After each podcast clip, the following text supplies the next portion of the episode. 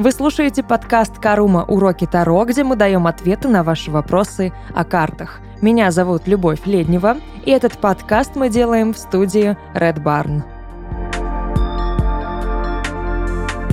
Итак, в этом выпуске мы поговорим про то, как выживать после расклада. То есть вот вы сделали расклад, все замечательно, все здорово, а силушек-то не осталось, а все, а выжаты как лимон, и ощущение, что нужно себя просто отскребать от поверхностей разных, от кровати, от э, стола, неважно, где вы там делали расклад, и задаетесь вопросом, а как выжить-то? Что делать-то теперь? Как восстановить свои силы? На самом деле ответ здесь достаточно простой. Мы уже в некоторых выпусках говорили о том, что может помочь делать расклад, да, там какие-то э, ритуалы бытовые, все прочее, но вспомогательные какие-то инструменты у нас есть для того, чтобы не перегореть, для того, чтобы не, э, скажем так, не остаться в пустоте энергетической после да, какой-то вот Таро-сессии. К примеру, Здесь сейчас просто будет самая классическая формулировка, наверное, из всех таких около магических фильмов.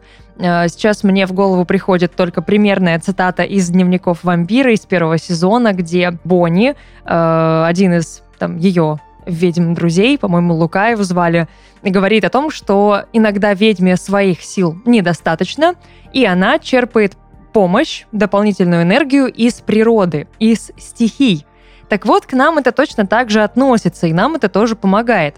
Любая стихия — это энергия, любая стихия — это силы, которые могут нас поддержать, зарядить и не дать нам сломаться в определенный момент. И неважно, чем мы там занимаемся. Это касается, правда, не только карт Таро. Просто у вас был тяжелый день, вы себя странно чувствуете, или это какая-то ссора, или на вас просто кто-то не так посмотрел, или ощущения какие-то неприятные. Любая стихия в этот момент может вам помочь. Например, огонь, да, он очищает. В принципе, вот как бы мы там ни говорили, да, но крещение водой и огнем – это действительно рабочие методы. Ну, условное крещение, конечно же. Мы можем огнем себя защитить, мы можем огнем себя очистить, мы огнем заряжаемся. Любые стихии дают нам силы. Чтобы восстановиться, можно принять какую-нибудь ванную просто полежать в воде или э, для того, чтобы смыть с себя какую-то энергию или последствия какого-то тяжелого расклада, можно постоять под э, просто струей душа, проточная вода, да, она все смоет, унесет, все чистенькие, выходим прекрасно, благоухаем каким-нибудь гелем для душа. Если этого недостаточно, и вам нужно прям полностью расслабиться, откиснуть и прийти в себя, вернуться в себя, буквально, да, вот при, прийти в самого себя. Вы где-то там отлетели ненадолго.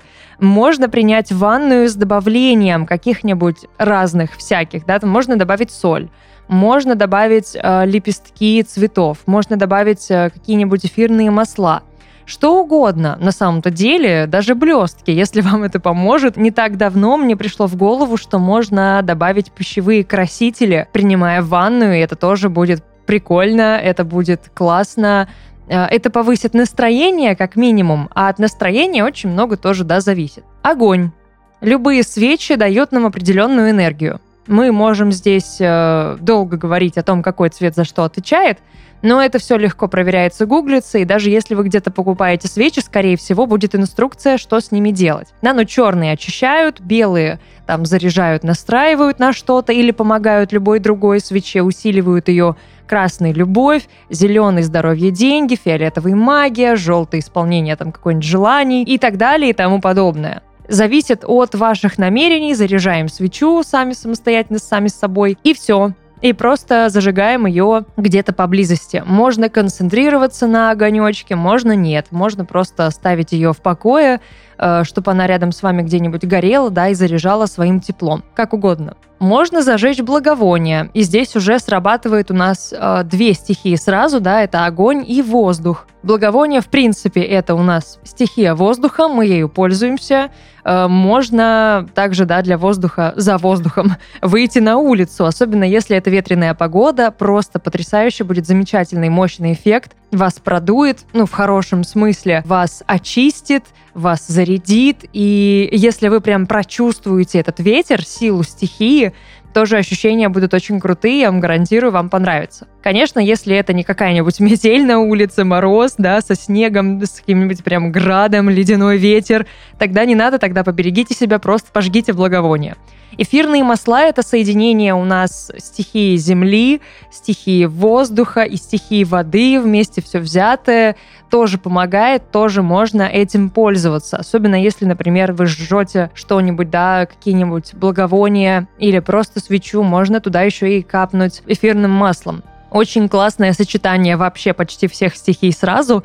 Это на мой взгляд, свеча из вощины, потому что, да, это, опять же, стихия огня очевидная. Можно туда что-нибудь насыпать, какие-нибудь э, травы, стихия земли. Можно туда налить эфирные масла для аромата и для усиления разного эффекта, который вам необходим. Стихия, пожалуйста, да, воды, земли, сразу и воздуха в том числе – все соединяем и получаем мощнейший инструмент для э, зарядки, для любого другого ритуала, для ваших любых целей абсолютно.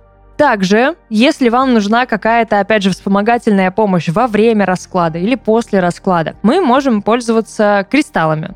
Любые камни — это стихия, это такой вот источник энергии, батарейка, если можно так выразиться. Этим пользуемся абсолютно всегда. Если посмотреть э, видео в раскладах Карумы, можно заметить, что где-нибудь у меня есть какой-то на мне кристалл или рядом. Раньше они всегда были на столе у нас, камушки, их можно было видеть всегда в кадре. А сейчас я либо где-нибудь там на груди ношу или на, на руке браслетом, кольцом или в кармане у меня лежит. В общем, у меня всегда есть с собой какой-нибудь камень, который мне помогает. Это чаще всего будет, конечно, кварц или там горный хрусталь, но в зависимости, опять же, от ваших целей вы можете брать любые. Тоже это можно все изучить, посмотреть, какой камень за что отвечает, какую энергию может вам дать. Для восстановления сил также можно просто помедитировать, можно послушать музыку, потанцевать для того, чтобы вернуться в себя, обрести снова связь с собой, Музыка может быть любая на самом деле, это может быть что-то энергичное,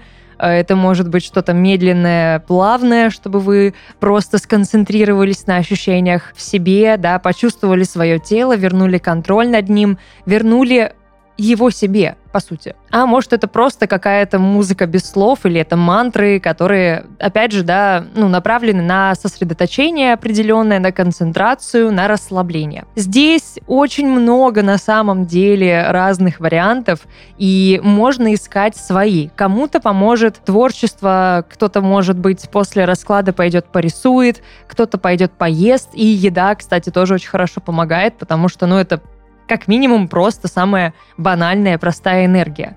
Кому-то может потребоваться сон, кому-то может потребоваться общение с другими людьми. Здесь вы сами еще тоже должны себя изучать и понимать, что дает вам энергию. Как именно вы привыкли восстанавливаться. Не только в рамках Таро, в рамках вообще жизни в целом. То есть, да, кто-то от усталости э, стремится побыть в компании, обняться с кем-то, получить чужую энергию.